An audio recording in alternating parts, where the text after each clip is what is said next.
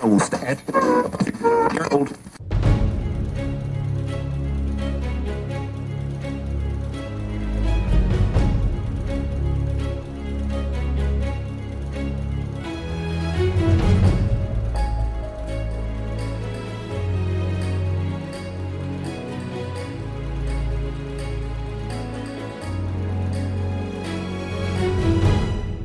Salut et bienvenue sur Radio Taverne, le canal des bardes.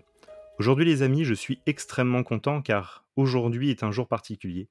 Il s'agit de la première interview francophone à l'international de Radio Taverne, puisque nous parlons actuellement avec le Canada, plus exactement à Québec, car je suis avec le très sympathique Pierre-Philippe Renaud, aka. Chroniqueur et responsable des médias sociaux de Coup Critique. Salut Pépé, comment vas-tu? Ça va très bien. Allô? Allô, merci. Euh, merci de me recevoir euh, à la radio des Bardes. C'est très apprécié. Merci de, me donner l'occasion d'échanger avec, euh, encore une fois, les personnes qui, justement, habitent très loin de où est-ce que je suis. C'est toujours un, très contre un, honneur pour moi. J'aime ça. J'aime ça avoir l'occasion. C'est toujours plaisant. Eh ben, merci à toi d'avoir répondu. C'est vraiment très aimable de ta part. Surtout que bah, il faut qu'on s'arrange avec le décalage horaire qui est de 6 heures. Donc, on a trouvé un créneau pour s'arranger de tout ça. Exactement. Alors Pépé, faut que je te dise, j'adore ton intro signature quand tu commences tes chroniques sur Coup Critique. Est-ce que oh tu veux la faire sur Radio Taverne? Ok, tu veux-tu que je le dise avec comme si on était à Radio Taverne, dans le fond? Comme tu veux. Ok, ok, un peu. Euh, et mon Dieu, je le fais tellement souvent que lorsque je dois le faire dans un autre contexte, j'arrête pas de me tromper dans mes mots, mais c'est quelque chose genre. Euh, et oui, bonjour, la communauté de Radio Taverne. On se retrouve aujourd'hui ou ce soir, tout dépendant à quel moment vous écoutez euh, cette capsule, pour une nouvelle entrevue, alors que j'ai l'occasion aujourd'hui d'échanger. Et voilà, ça ressemble un peu à ça. tout à fait. Et à chaque fois, moi, ce qui me fait kiffer, c'est Et oui, c'est moi, Pépé. J'adore. J'adore tellement que j'en parle à ma femme tout le temps. c'est gentil. Mais c'est parce que, je, avec le temps, j'ai comme développé un peu la possibilité d'enregistrer quand même assez rapidement puis assez efficacement. Fait que j'ai l'impression que j'en fais tout le temps. Puis là, je suis comme mm. genre, hey, les gens doivent être tannés de me voir la face. je suis comme genre, c'est encore moi, Pépé. Eh oui. non, franchement, c'est génial. Moi, j'adore. Alors, Pépé, comme je le disais, tu es chroniqueur de coups critiques avec Félix et Kim. Coup critique, tu vas nous en parler un petit peu, mais pour situer, il s'agit d'une chaîne YouTube consacrée aux jeux de rôle dans son ensemble, où l'on peut retrouver des critiques, des rencontres, des conseils, des actual play et bien plus. Tu animes plusieurs chroniques comme Montée de niveau, critique ou double critique, ou encore le top 10. Puis aussi pour le préciser, maintenant, euh, même si on la voit surtout dans les actual play, euh, Marika a commencé à faire des chroniques pour euh, des jeux solo. Elle a commencé récemment. Cool, ça va nous faire encore plus de contenu. Ouais, oui. Alors, pour commencer, j'ai envie de te dire qui est Pierre-Philippe Renaud, qui est Pépé? Ah mon Dieu, cette question-là qu'on se fait poser dans des entrevues d'embauche puis qu'on n'a pas le goût de répondre. Mais euh, en gros, euh, Pierre-Philippe est un, je un, passionné qui a eu la chance, je crois, de se trouver au bon endroit au bon moment parce que je ne me considère pas comme euh, différent ou plus expertise, avec une meilleure expertise que n'importe qui d'autre, dans le sens que euh, la situation a fait en sorte que ça m'a permis de me pencher sur une passion que j'avais déjà à la base, c'est-à-dire le jeu de rôle, et de la pousser à un autre niveau via justement coup critique à une époque où ça a débuté on était tous en ligne, puis on était tous tournés vers le contenu vidéo et audio, c'est-à-dire durant la pandémie. Et d'après moi, c'est le genre de situation qui a encouragé, en fait, on va dire, mon, mon saut dans ce type d'expérience-là. Mais à la base, je pense que Pierre-Philippe, euh, je parle de moi, la troisième personne, comme si je n'étais pas là. j'ai toujours été comme un intéressé du jeu de rôle depuis que je suis euh, tout petit, mais j'ai surtout été intéressé, euh, on va dire, du monde de l'imaginaire et de l'histoire au sens large, que ce soit via les romans, les séries, les films, la consommation culturelle en général de différents médiums. On dirait que le jeu de rôle a tout simplement été une porte de plus qui s'est ouverte à partir du moment où tu prends conscience que tu peux euh, expérimenter, faire vivre des expériences, faire vivre des émotions, faire vivre du ressenti via des histoires que tu vas raconter, via des histoires que tu vas co-créer et que tu vas animer avec des gens qui euh, la vivent en même temps que toi. Je te dirais que c'est un peu ça du point de vue de Pierre-Philippe, de qui est-il au niveau du rôliste, mmh sinon du niveau plus euh, personnel, euh, je suis un, jeune, jeune homme euh, québécois avec l'accent très prononcé quand je fais pas attention, qui habite justement la belle ville de Québec, la capitale, capitale nationale de la province du Québec. Et au quotidien, en fait, je suis parce que coup critique n'est pas mon emploi à temps plein. Là, j'ai quelque chose, je fais autre chose. Principalement, je fais du référencement en ligne. En fait, je vais m'occuper de aider à certaines entreprises pour que celles-ci soient plus facilement trouvables avec un, meilleur référencement, pour que lorsque des gens veulent les trouver ou veulent avoir un service précis, puissent tomber sur ces entreprises-là plus rapidement via les moteurs de recherche. Pour ainsi faire, ça va être des articles souvent que je vais écrire qui vont euh, porter sur différents sujets qui sont souvent très plates, pour vrai. C'est souvent des articles qui sont extrêmement ennuyants, mais qui ont les bons mots-clés aux bons mmh. endroits pour pouvoir attirer l'attention. De temps en temps, je fais aussi des capsules audio qui vont être euh, des capsules euh, sur informationnelles qui vont être aussi extrêmement ennuyantes Mmh sur des, certains sujets, mais qui vont être capables d'aller chercher d'autres clientèles qu'on n'aurait pas d'une autre manière. C'est-à-dire des clientèles qui vont justement être exclusivement sur les balados, des choses comme ça. Mmh c'est un peu, un peu ça que je fais. Et vraiment très, sur le, côté, il y a bien sûr coup critique et il y a aussi, j'ai quelques contrats ici et là pour de la mise en page ou du design, du layout pour des zines de jeux de rôle et des choses comme ça. Et oui, ce qui est drôle, c'est que je te disais justement off interview qu'en fait on est dans la même branche finalement, puisque je ben aussi dans la pub. ben oui, c'est ça, c'est quand même cool pour vrai. Il y a probablement des liens à faire, je serais curieux de voir les différences euh, en termes de consommation pour aller chercher le public euh, en Europe et euh, en francophonie nord-américaine. Je suis sûr qu'il y a des choses qui diffèrent et il y a des choses qui doivent se ressembler aussi. Mais carrément, et ça sera avec grand plaisir. Ça sera plus par LinkedIn là peut-être. oui, exactement, oui. exactement. Alors justement, bah, c'est drôle que tu parles de ça parce qu'on va en parler un petit peu plus tard, cette différence transatlantique au sujet du jeu de rôle. Mais dans un mmh premier temps, est-ce que tu peux nous raconter comment tu as rencontré le jeu de rôle? Ben, pour vrai, il n'y a pas de. c'est souvent, c'est la classique histoire de J'étais quand même relativement assez jeune. Euh, je devais pas avoir 10 ans. Et mon frère, plus vieux, plus âgé, avait une partie qu'il a débuté euh, via un ami à lui qui, à cette époque, était la Advance deuxième édition de Donjon Dragon. Mmh en fait, la première fois que j'ai vu le jeu de rôle, c'était en termes de spectateur. Je voyais ce qu'il faisait. C'était comme un mélange de jeu de société, mais en même temps, il y avait du acting. Il y avait comme le, le mmh fait d'incarner des personnages.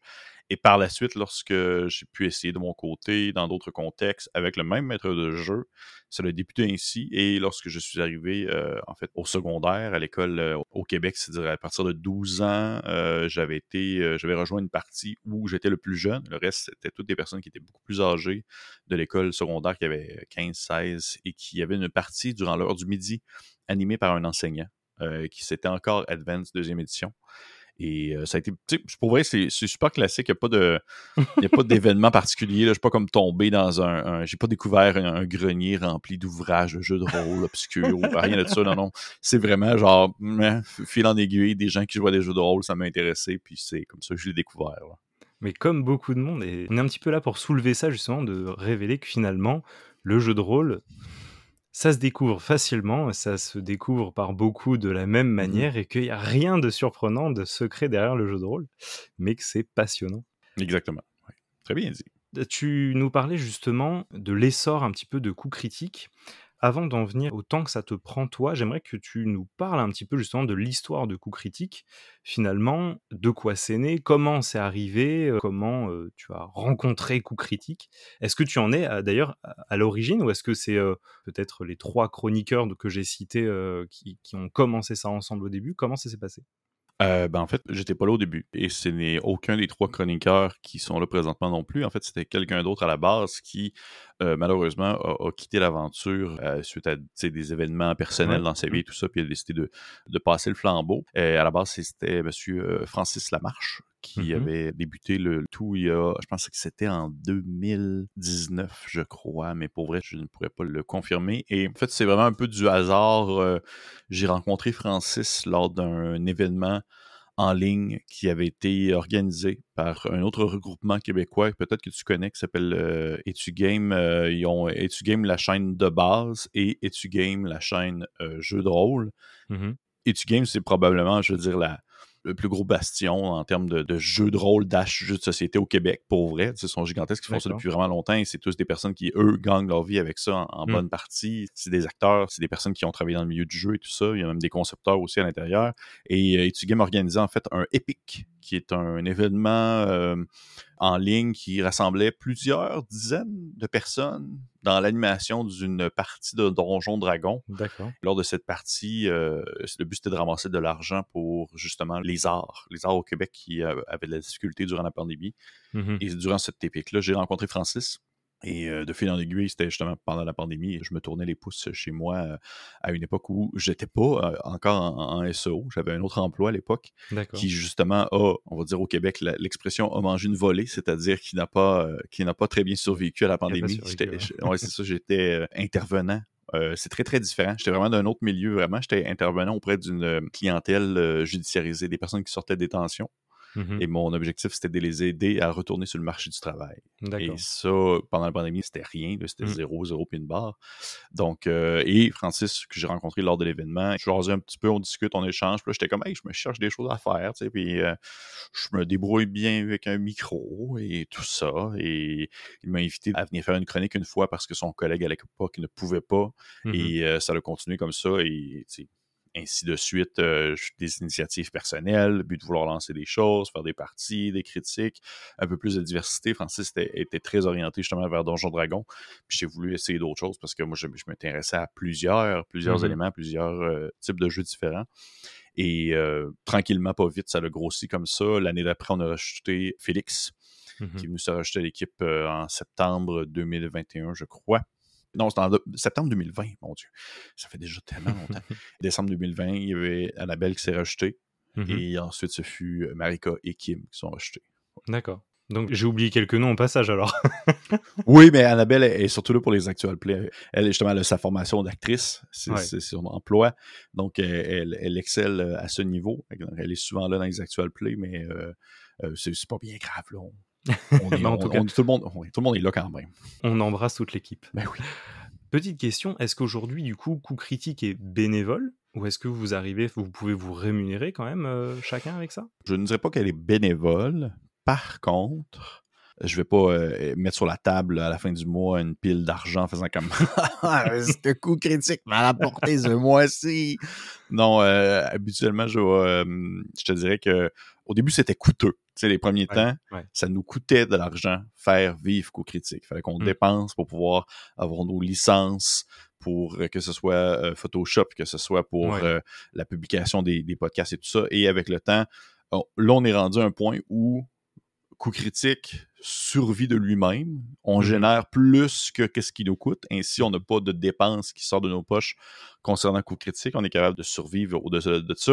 Et on a la possibilité de se financer et de se payer, euh, par exemple, soit des billets de bus lorsqu'on doit aller faire une activité devant le public euh, à une mmh autre ville, se payer l'essence, se payer un souper. On a un financement assez conséquent pour nous permettre ça. Puis même que, vois-tu, là, on est en train de regarder pour faire Ah ouais, on pourrait changer nos chaises ou des choses comme ça. Mmh on, est rendu là, mais on ne gagne pas notre vie avec ça. On a chacun euh, une vie professionnelle à l'extérieur de cours critique. En même temps, je pense que c'est un peu la force aussi dans l'équipe parce que chaque personne dans l'équipe a euh, une expertise professionnelle qui lui permet d'apporter un plus dans le contexte de coups critiques, comme par exemple, veux pas, moi je suis beaucoup tourné vers les réseaux sociaux, vers euh, mmh justement la vie de communauté, la stimulation du public et tout ça, des choses comme ça.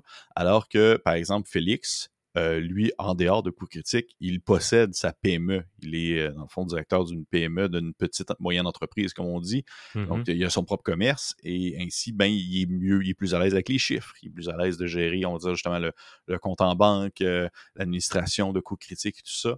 Alors que Marika et Kim, par exemple, les deux sont enseignantes, ce qui nous mmh donne aussi une gestion peut-être d'horaire qui est plus au carré, qui est plus gérée, alors qu'à une certaine époque, je me rappelle, on était très c'était un foutoir. Là, on, on, prenait des notes sur le bord d'un carton, mais on était comme, et voilà, ça va être ça pour cette semaine. Alors que maintenant, on a un horaire qui est respecté au mois, des choses comme ça. Fait qu'on a tout un peu notre euh, petit plus professionnel qui vient euh, mettre euh, son, sa petite épice dans l'équipe qui est coup critique. Alors justement, tu as commencé à glisser sur la question que je voulais te poser à la suite de ça. Mmh C'est qu'aujourd'hui, on peut dire que Coup Critique est quand même une chaîne importante et active dans le monde du jeu de rôle. Et je voulais justement te demander comment, en fait, vous vous organisez parce que vous êtes chacun, si c'est pas votre activité principale, c'est quand même très dynamique. Et vous êtes chacun un petit peu sur une branche spécifique, vraiment comme finalement feraient des chroniqueurs dans une radio ou sur un plateau. Mmh euh, ben, c'est un peu ça dans le sens qu'avec le temps, on se rendait compte qu'on produisait plus de contenu qu'il y avait de place horaire pour le publier dans l'optique où, euh, certains sens, tu ne vas pas publier deux vidéos dans la même journée histoire de les faire cannibaliser une et l'autre. Ils vont se prendre du temps de, de chaîne et tout ça. Donc, on a dû euh, mettre en place un horaire au mois, parfois même au mois et demi, des fois, ou pour le mois complet, lundi, mardi, mercredi, jeudi, vendredi, des fois le dimanche. On le sait qu'est-ce qu'on a. Mmh Et on a comme un code de couleur respecté pour se dire cette vidéo-là, elle est en préparation, cette vidéo-là est en montage, cette vidéo-là, elle est prête à être publiée. Et on a une euh, plateforme, je sais pas si tu es familier avec Slack. Oui, bien sûr. Oui, on a utilisé Slack dans le fond pour gérer euh, absolument tout. On a des différents channels dans lesquels on échange concernant ce soit les partenariats, concernant le Patreon, concernant euh, les publications, l'horaire qu'on doit gérer pour la préparation d'un enregistrement. On essaie d'avoir, on essaie d'avoir un CA au mois pour pouvoir discuter des points importants à venir et des choses qu'on veut mettre en place. C'est vrai qu'au début, ça pour vrai, je ne vais pas le cacher, là, au début, quand ça est devenu très cadré, que c'est devenu justement une gestion en soi de seulement organiser le tout, mmh ça m'a refroidi un peu parce que ça m'a vraiment fait un effet de comme Ah mon Dieu, on dirait un travail. Ouais, ouais, on dirait un travail. Sauf qu'au final, après, je me dis ben tant mieux. tant mieux si on dirait un travail, mais un travail le fun parce que je fais des trucs que j'aime. Je me concentre quand même à faire des capsules et des chroniques sur des choses que j'apprécie beaucoup. Donc, euh, pour moi, même si au début, j'ai eu une certaine réticence parce que je suis quelqu'un qui est très dans le, la spontanéité et tout ça, je vois l'avantage qui en ressort au final. Puis euh, ça ressemble un peu à ça, je te dirais. On a, même que maintenant, on a des partenariats avec des boutiques euh, au Québec et on a comme des ententes sur OK, ben, par mois, il faut faire, par exemple, nombre X de chroniques pour certains des jeux qu'eux y ont en mmh boutique pour mmh pouvoir respecter. Mais en échange, je veux pas, on a une contrepartie, on a quelque chose qui vient en retour et qui nous permet, nous, de nous financer euh, un, meilleur équipement et, tout, et toute la chose. C'est top. Écoute, je te propose que nous attaquions le cœur de l'interview, ah. qui n'est pas des moindres. Je voulais voir avec toi, justement, je te disais, cette différence transatlantique du jeu de rôle, de la communauté du jeu de rôle, de voir un petit peu si finalement c'est pareil au Canada qu'en France, puisque c'est pas garanti. Après tout, on sait que par exemple la vision du jeu de rôle aux États-Unis, elle est essentiellement tournée vers Donjons et Dragons, c'est très puissant là-bas, on le sait, que le jeu de rôle peut devenir une partie intégrante de leur vie, sinon presque ça.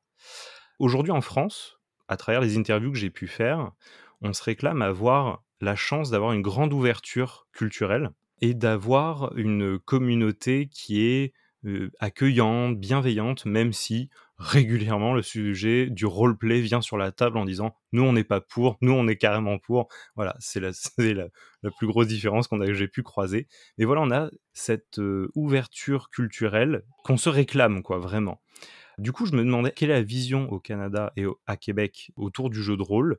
Quelle est la vision de la communauté euh, du jeu de rôle euh, dans son loisir? Mmh une, très grosse question. je te dirais que au Québec, il y a comme un, côté à double tranchant, je dirais. Il y a certains aspects très positifs de l'endroit où on est situé, géographiquement parlant, étant un bastion francophone en Amérique du Nord dans un milieu anglophone. Mmh Autant il y a des apports aussi plus négatifs. C'est sûr que je pense qu'un apport qui est peut-être un peu plus péjoratif, c'est le fait que euh, ça demeure très petit, ça demeure très niché. On n'est pas mmh nécessairement très nombreux au Québec et de ce fait, moins de gens, moins de possibilités, moins de possibilités, moins de personnes qui sont enclins à se tourner vers la passion ou le jeu et en découle que, ultimement, il y a moins de rôlistes au Québec qu'en France, par exemple, c'est sûr et certain. Mmh Ainsi, ben, parfois, c'est peut-être un peu plus difficile de venir chercher certains types de joueurs ou de joueuses qui pourraient être plus intéressés pour certains types de jeux ou de sujets. Tu sais, admettons qu'on prend un exemple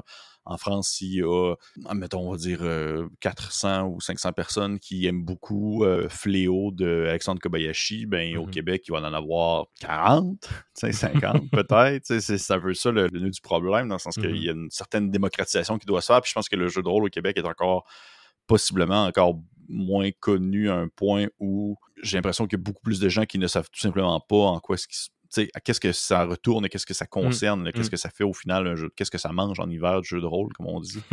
Donc, euh, c'est vraiment des sujets où est-ce qu'on doit continuellement, je crois, devoir expliquer, devoir répéter certaines choses. Et parfois, j'ai l'impression que du fait qu'il y a cette espèce de cette différence de proximité avec le jeu de rôle entre les personnes qui vont pratiquer, vont connaître ça au Québec et ceux qui ne connaissent pas? J'ai l'impression que le creuset se fait encore de manière plus accentuée puisque l'accessibilité aux gens qui connaissent ça déjà se fait encore plus facilement avec en ligne, avec toutes les possibilités en ligne. Maintenant que la majorité des jeux sont disponibles en PDF, maintenant que la majorité des parties peuvent s'organiser aussi entre les personnes qui habitent à des centaines de kilomètres, j'ai l'impression que ça fait en sorte que les gens qui sont vraiment très intéressés, ils vont encore plus comme tomber, en anglais on va appeler ça le, rabbit hole, ils vont encore plus tomber dans l'espèce mmh. de, trou du jeu de rôle mmh et euh, avoir plus de possibilités, alors que les personnes qui ne connaissent pas, ben il faut commencer quelque part et le quelque part est souvent Donjon Dragon. Et au Québec, Donjon Dragon est encore très fort, très, très, très fort. C'est sûr et certain que c'est le jeu encore le plus répandu. Mais d'un autre côté, l'aspect, je trouve, positif de l'endroit où est-ce qu'on est situé, c'est que euh, ben, au Québec, il y a un très grand pourcentage de la population qui est bilingue, mmh qui vont parler français et anglais, puisque c'est le pays bilingue. Mmh et on a aussi une certaine accessibilité à des jeux anglophones qui ne sont pas nécessairement importés en Europe, qui vont nous provenir plus des États-Unis, qui vont être des petits jeux ou des petits zines super minimalistes, des choses qui sont DIY, do it yourself, des zines comme j'aime les appeler, vraiment des petits trucs très indépendants mmh, qui sont super intéressants, qui sont vraiment riches, mais qui très difficilement vont pouvoir se rendre de l'autre côté de l'océan, mais que d'une manière ou d'une autre, on est capable, nous, de les avoir parce qu'on demeure sur le même continent et c'est plus facile quand même de faire parvenir euh, certains produits euh, en provenance justement des États-Unis. Mais tout de même, il y a l'autre côté de la médaille aussi à ça, c'est qu'il y a beaucoup de choses en français qu'on ne peut pas avoir parce qu'il y a des euh, maisons de publication en Europe qui ne sont pas distribuées au Québec, malheureusement, comme par exemple, je pense qu'une qui me fait le plus de la peine, c'est euh, 12 singes. Tout ce qui touche à la gamme de Cthulhuac en français, hein, on ne peut pas avoir ça au Québec. D'accord. Je trouve ça bien triste, c'est quelque chose que j'aime beaucoup. Mais euh, il y a beaucoup de choses qui sont disponibles en PDF, ce qui est un avantage. Mmh Mais je pense qu'avec le temps et justement avec la, technologie et la pandémie, a fait en sorte que beaucoup plus de gens ont découvert le jeu de rôle au Québec. Beaucoup plus de gens ont eu l'accessibilité aussi au jeu de rôle. Et il y a des belles initiatives qui se font, il y a des beaux projets qui se font, autant au niveau euh, très micro qu'au niveau un peu plus à grande échelle. Et il y a des grands projets qui se font autant en français qu'en anglais tout dépendant, on va dire, le public cible et tout dépendant aussi les moyens qu'on a. Comme par exemple, je pourrais nommer à Québec même, à la ville, il y a une, mmh. euh, compagnie qui s'appelle, euh, je crois que c'est, bon, j'ai un blanc, je pense que c'est Arkelone Chronicle, quelque chose comme ça, mais eux, justement, ils ont sorti euh, leur jeu en financement participatif qui est un espèce de jeu. Il me semble que ça fonctionne avec la cinquième édition de Donjon Dragon. Mmh parce que c'est Donjon Dragon et parce que c'est en anglais, ils ont été capables d'aller chercher tout de même un montant assez conséquent euh, lors de la campagne de financement, plusieurs centaines de milliers de dollars, ce qui aide à faire pousser la machine. Et je veux dire, comment on peut, c'est même pas comparable entre la quantité d'argent que tu peux ramasser dans un produit en anglais, contrairement à un produit en français. Ça peut même pas euh, faire une échelle à côté de l'autre. Ça n'a mmh aucun sens. Mais en français, il y a aussi des initiatives qui sont à plus petite échelle et qui sont justement beaucoup plus indépendantes, comme par exemple le magazine Déjà Mort, qui a été lancé par euh, Jacob Gladu, que je connais bien, et qui a, voulu justement avoir des compilations pour des personnes, des créateurs plus indépendants qui font eux-mêmes leurs dessins, qui font eux-mêmes leurs illustrations ou le design de leur, on de leur mise en page et tout ça. Moi, je trouve ça beau de voir justement cette pluralité-là qui se fait, de voir les possibilités autant qui se fait en français qu'en anglais j'ai voulu me mettre un peu ma propre pierre à l'édifice en lançant l'année passée un Kickstarter qui était une aventure pour euh, Dungeon Crawl classique en anglais. Mmh et, mais aussi, j'ai voulu la faire aussi en français. Fait qu'elle est disponible en français et en anglais. Puis il fallait, dans le fond, décider lequel des pledges, lequel des paliers que tu voulais euh, supporter. Mmh et pour vrai, je ne ferai jamais ça une autre fois. C'était compliqué. C'est vraiment quand même compliqué à gérer. Par exemple, tout seul, l'aspect français-anglais, système euh, Dungeon Crawl classique en français, système Dungeon Crawl classique en anglais, tout ça, puis c'est pas les mêmes termes, c'est pas les mêmes mots et tout ça. Mmh, puis mmh. j'ai pas. Non, non, non, non, genre, je ne ferai pas ça. Ça va être euh, un ou l'autre euh, à l'avenir. Mais je, suis content de voir qu'on est capable de faire les deux. Puis on fait les deux au Québec. Puis ça, je trouve que ça nous ouvre des, belles portes, ça nous ouvre des belles possibilités. On n'a pas l'octogone au Québec, on n'a pas, des, choses comme ça. On a tout de même des initiatives très cool, comme par exemple Draconis, le festival Draconis, qui est probablement le plus gros festival du monde de l'imaginaire et du jeu de rôle euh, qui se déroule deux fois par année au Québec. Il y a euh, une fois qui est en présentiel euh, dans la ville de Montréal et l'autre fois en, virtuel. Et souvent à ce moment-là, il y a même des personnes justement qui proviennent de votre bout de pays qui se joignent à nous pour mmh différents événements, que ce soit des parties, que ce soit des conférences, des choses comme ça. Et c'est le genre de choses que je trouve très cool à voir mmh aller. C'est des choses que je vois, que je trouve très heureux en fait de voir se développer au Québec avec le temps, même si ça fait longtemps quand même que ça existe. on dirait que j'en parle comme si j'étais genre, j'étais là depuis les tout début, mais non, vraiment pas. Je veux dire, le jeu de rôle au Québec a toujours existé, et même que je pense qu'il a toujours existé même avant en anglais pour aller chercher justement un public euh, anglophone autour et qu'avec le temps, le français est apparu alors que plus de possibilités se présentent. Et voilà. Mmh. Eh bien, merci beaucoup pour cette superbe réponse très détaillée et qui me fait remarquer d'ailleurs que depuis le début, je dis à Québec, car j'ai remarqué que tu étais à la ville de Québec, mais que je devrais dire au Québec, puisqu'on parle effectivement aussi du Québec dans son ensemble.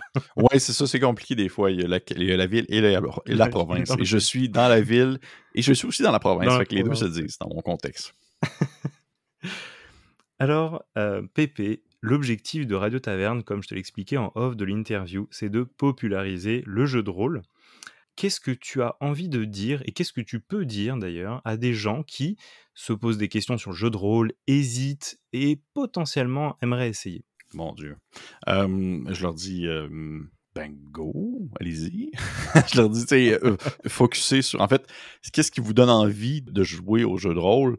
ben restez focus là-dessus, restez sur restez dans votre envie de jeu de rôle. Des fois, il y a des gens qui vont justement se dire, ils vont apprécier une œuvre ou ils vont apprécier euh, un produit de fiction, puis ils vont se dire Hey, wow, ça existe en jeu de rôle, ça, ça pourrait être cool de l'essayer. Mais lorsqu'ils vont essayer le jeu de rôle, ils vont essayer, par exemple, Donjon Dragon, et ça peut être à des années-lumière de qu'est-ce qu'ils souhaitaient mmh, essayer mmh, comme mmh. ambiance à la base. Ben, à ce moment-là, restez quand même focus sur ce que vous, vous souhaitiez vivre comme expérience et comme système de jeu si c'est autre chose qui vous tente ne vous laissez pas limiter par ça. Et encore une fois, on dirait que je reviens souvent là-dessus, mais je trouve ça important de le mentionner. Présentement, dans la, période qu'on vit actuelle, la vie en ligne nous permet des possibilités immenses en termes de trouver un groupe de joueurs, trouver des gens qui veulent essayer un autre système, tester de nouvelles choses, dans le sens que ce soit sur les Facebook, que ce soit sur euh, Discord, que ce soit sur Skyrock, je sais pas, je sais pas si ça existe encore, mais que ce soit sur une autre plateforme, ça nous permet de connecter avec des gens de tous les horizons et de tester toutes les choses qu'on voudrait tester en termes de jeu de rôle. Et ainsi ne pas se limiter. Des fois, je vois des gens qui se disent Ah, j'aimerais vraiment ça, je joue en présentiel. Je sais pas si tu es déjà venu au Québec, mais c'est quand même vraiment grand. Puis il y a des sections au Québec où est-ce que tu vas avoir une ville, puis il va y avoir plusieurs centaines de kilomètres de rien du tout entre la prochaine ville. Puis à ce moment-là, ben, tu n'as pas le choix de juste te dire, il faut que je trouve une manière de jouer en ligne parce qu'en présentiel, ça se peut pas parce que je peux pas jouer avec des ours polaires, puis je peux pas jouer avec. Euh, c'est important des fois d'être aussi réaliste un peu dans sa réalité du moment. là. Et euh, fait qu'ainsi, ne pas se limiter, même si l'expérience en ligne, selon moi, n'équivaut pas à celle autour d'une table, elle permet tout de même, je trouve, d'expérimenter des choses et parfois d'expérimenter des choses qu'on n'aurait pas l'occasion autour d'une table. Fait que, mmh, mmh, lancez-vous, il n'y a rien qui. La seule limite, c'est celle que vous vous imposez vous-même, c'est tout. Alors, il me vient une question, Pépé, oui. et ta réponse va avoir une incidence sur Radio Taverne? Terrible. ah mon Dieu Seigneur. Je te mets pas la pression du tout. Radio Taverne prône une pratique du jeu de rôle en présentiel parce que Radio Taverne défend des valeurs de contact humain, de relations humaines. Mais avec ta réponse et puis avec le fait qu'on soit là, l'un et l'autre, en train de discuter transatlantique grâce effectivement à tous ces systèmes en ligne. J'ai envie de te demander, Pépé, est-ce que tu crois que Radio Taverne devrait se tourner un petit peu vers ces solutions qu'on appelle VTT et aller interviewer peut-être des acteurs qui permettent l'existence de ces outils? Il y a d'un côté de moi qui te dirait oui, mais de l'autre côté de moi, te dirais que je ne suis pas la meilleure personne pour répondre à ça parce que, vois-tu, la nuance dans ce que tu as dit, et laquelle que je veux apporter par rapport à justement tes propos, c'est que j'encourage, moi je trouve ça cool, les possibilités de jouer en ligne, mmh. sauf que je n'encourage pas pour autant l'utilisation de VTT. Dans le sens que, en mon sens, ça c'est vraiment très, très, très personnel. Mmh moi, quand je joue en ligne, c'est souvent Zoom, c'est mmh souvent une autre page pour mettre de l'audio, puis le reste, c'est rien. Dans le fond, je n'utilise pas vraiment de Roll20. Je connais même pas en fait les autres alternatives parce que je les utilise pas. Je ne suis pas du genre à avoir besoin continuellement d'un espèce d'affichage qui euh, me dit, dans le fond, le déplacement de mon personnage, puis d'avoir une lumière euh, mmh réactive selon l'endroit si je veux une porte, des choses comme ça. Au contraire, c'est le genre d'outil qui, encore une fois, c'est très personnel, vont ralentir mon expérience. Alors que des fois, il va y avoir des bugs, des fois, il va y avoir des. Mmh. ah, ok, ah non, euh, mmh. je vois plus mon personnage. Tout est noir. il faut comme, faut comme réagir. rendu là, j'ai l'impression, je te dirais oui, mais je ne suis pas celui qui va nécessairement être le mieux placé pour te dire de faire ça. mais je pense que oui, je pense que ça peut être intéressant. Euh, surtout, en fait, il me semble, tu peux peut-être me répondre, je connais pas assez ça justement. Je crois qu'il existe ce type de plateforme-là en francophonie qui sont vraiment d'initiatives francophones, il me semble. Oui, oui, complètement. Bah, par exemple, il y a euh, Menhir, qui est une très belle virtuelle tabletop, mais moi, ce qui me dérange en fait avec cet outil, c'est qu'il rapproche le jeu de rôle du jeu vidéo. Et le jeu vidéo a suffisamment mangé, je trouve, le jeu de rôle pour qu'on essaye aujourd'hui de diviser cette confusion qui règne dans certains esprits. Et personnellement, j'y suis régulièrement confronté dans des discussions où les gens disent Ah oui, jeu vidéo. Je vais Bah non, justement pas. Donc voilà, mmh c'est un petit peu pour ça qu'aujourd'hui, outre mon appétence et mon amour pour le contact humain, dans le charnel, il y a quelque chose de chaud, il y a quelque chose d'une expérience différente que n'offre pas, je trouve, l'expérience de VTT ou d'autres supports.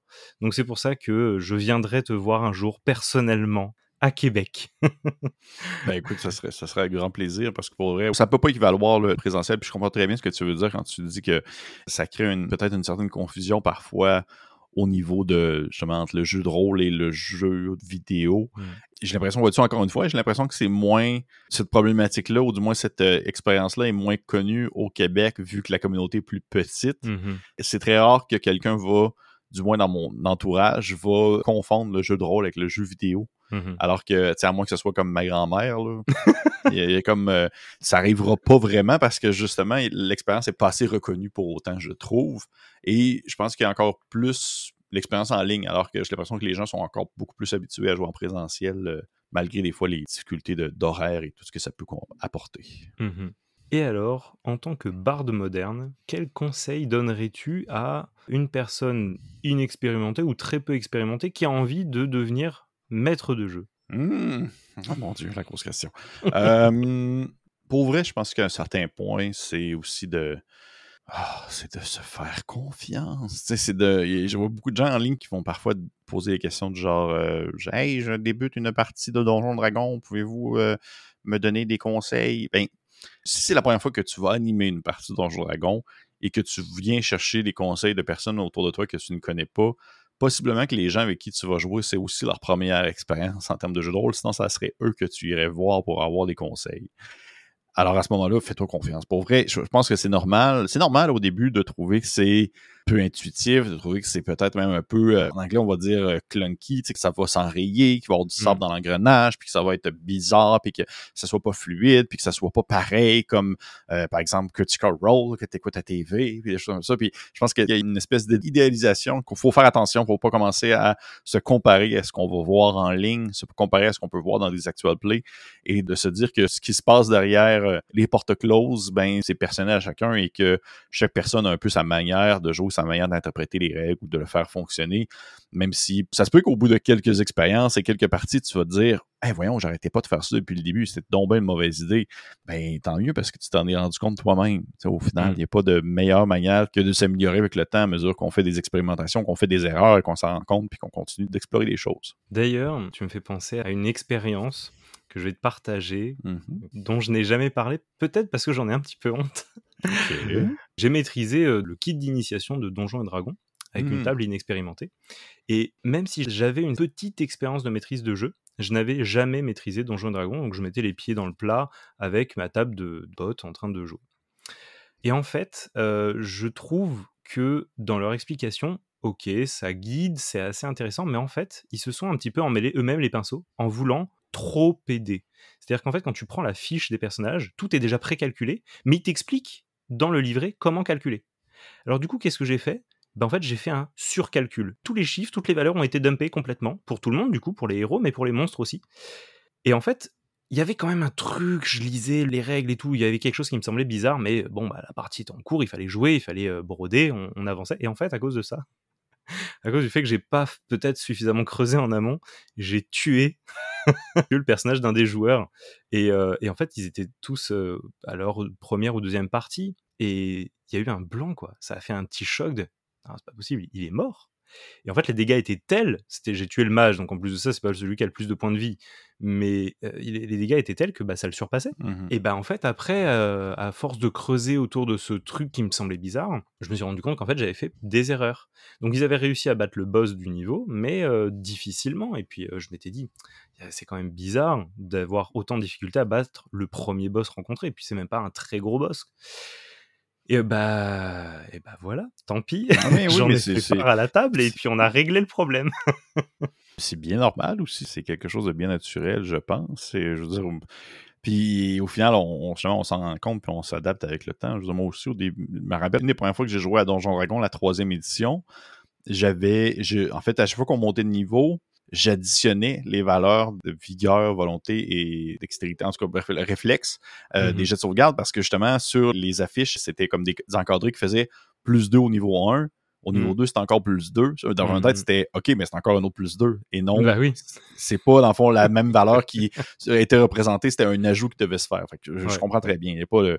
Pour vrai, il n'y a, pas pas de gêné de ça. Il n'y a pas de gêné de ça. Oui, mais j'ai mis du temps à avouer aux joueurs qu'en fait c'était de ma faute si son personnage était mort. Il m'a dit ah ouais, ah bon Non, mais voilà, c'est pour dire qu'en fait, les joueurs comme les maîtres de jeu font tous leur expérience.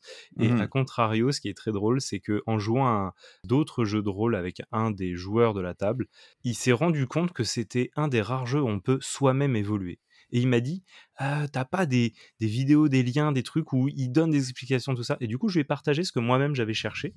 Et en fait, il avait cette appétence pour devenir un meilleur joueur. Et il n'y a pas de compétition, c'est simplement pour son propre plaisir. Mmh de se dire, j'ai envie de trouver encore plus de plaisir à travers ce loisir. Donc, je veux mieux comprendre ce que je fais, les décisions que je prends, comment les possibilités qui me sont ouvertes, etc. Et ça, c'est formidable avec le jeu de rôle. Oui, vraiment, en fait. Puis non plus, il n'y a rien de mal non plus à, être de ceux qui sont plus casual, qui sont plus euh, je mmh. joue pour le plaisir de simplement jouer quand j'ai l'occasion, mais je ne vais pas non plus devenir euh, un mordu ou un passionné de ça au point de, de commencer à développer une espèce d'obsession à collectionner des petits zines indépendants qui proviennent de Biélorussie. C'est des choses comme ça, on n'a pas besoin. Là, euh, pas besoin de tomber les deux pieds dedans non plus. Tu peux simplement apprécier ça sans être le plus grand passionné du monde.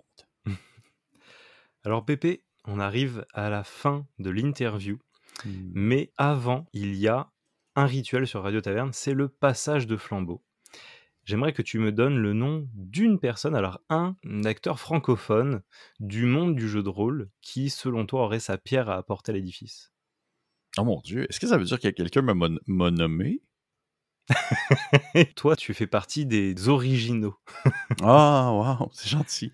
Euh, oui, ben en fait, oui, je vais dire. Euh, pourquoi pas, j'ai récemment euh, échangé avec Linou, Major Zero. Ah oui, qui, s'occupe de qui s'occupe du Dirty System et du Clean Crew. Puis pour vrai, ça, j'ai trouvé ça très cool, ce genre d'initiative-là. Puis aussi parce que ça vaut la peine de mettre de l'avant des personnes qui ne sont pas des hommes blancs avec des lunettes, comme toi et moi. C'est comme. Et je trouve de la barbe. et la barbe. je trouve ça quand même important aussi. Très bien. Et eh bien, donc, on ira voir Linou. Est-ce que tu as un petit mot à dire au sujet de Radio Taverne avant de nous quitter? Ben merci beaucoup, en fait. Merci beaucoup euh, de, de m'avoir invité parce que de mon côté, puis je te l'ai dit au début, j'invite souvent des gens de tous les horizons qui ne proviennent pas nécessairement du Québec aussi pour venir échanger avec moi sur la chaîne de coups critiques. Et c'est très rare que je me fais inviter. Euh, c'est mm-hmm. très rare que je reçois des invitations. Et ainsi, lorsque tu m'as écrit pour pouvoir euh, m'inviter, je trouve ça vraiment plaisant parce que ben, ça arrive si peu souvent, puis j'ai l'impression que c'est le type d'initiative. Soyez pas gênés de m'inviter si vous avez l'occasion, si vous voulez échanger sur différents sujets ou autre chose. C'est le genre de choses que j'apprécie énormément. Et le fait que toi, tu l'aies fait et que tu sois parmi comme les trois premiers qui l'ont fait depuis que je suis là-dedans, depuis que je suis en coup critique, eh bien, je trouve que ça démontre aussi une belle initiative. Une belle initiative qui se doit d'être encouragée. Puis je te souhaite, en fait, j'espère que ça va perdurer encore très longtemps de ton côté. Eh bien, merci beaucoup. Quant à toi qui nous écoutes, tu peux retrouver Pépé et toute l'équipe de Coups Critiques sur YouTube, sur Instagram, sur Facebook, ainsi que parfois sur Twitch, j'ai cru voir. Ah oui, bah, tu voulais peut-être nous dire quand est-ce que vous diffusez? Est-ce que vous avez des moments euh? Oui, oui, oui. Si les personnes qui nous écoutent sont plus friands pour des actual plays, c'est souvent plus le euh, mercredi ou le vendredi, parfois le dimanche. Si c'est pour des vidéos critiques, ça va souvent être plus euh, le lundi et le mardi. Souvent, le jeudi, c'est plutôt des entrevues. Et ça pas de bon sens, on est vraiment comme un horaire de. Et euh, les Twitch, c'est surtout, c'est très spontané. On est moins tourné là-dessus, mais on, on essaie qu'on a le temps. Mais on a un peu de tout. C'est un peu ça la beauté de, la chose, c'est qu'on touche un peu tout euh, autour du jeu de rôle. Donc, euh, vous êtes bienvenus sur la chaîne. Comme il l'a dit bien, on est un peu partout. On est sur toutes les plateformes. Eh bien, merci pour cette précision. J'espère que cette interview t'a plu. Si c'est le cas, n'oublie pas de soutenir le podcast sur ta plateforme d'écoute en lui donnant la note de ton choix et en le partageant autour de toi et sur les réseaux. Tu peux également rejoindre la page Kofi, ko-fi.com de Radio Taverne si tu souhaites apporter ta contribution à son développement. En attendant, je te dis à très vite pour une nouvelle rencontre. C'était Bax derrière le micro. À très bientôt. Au revoir.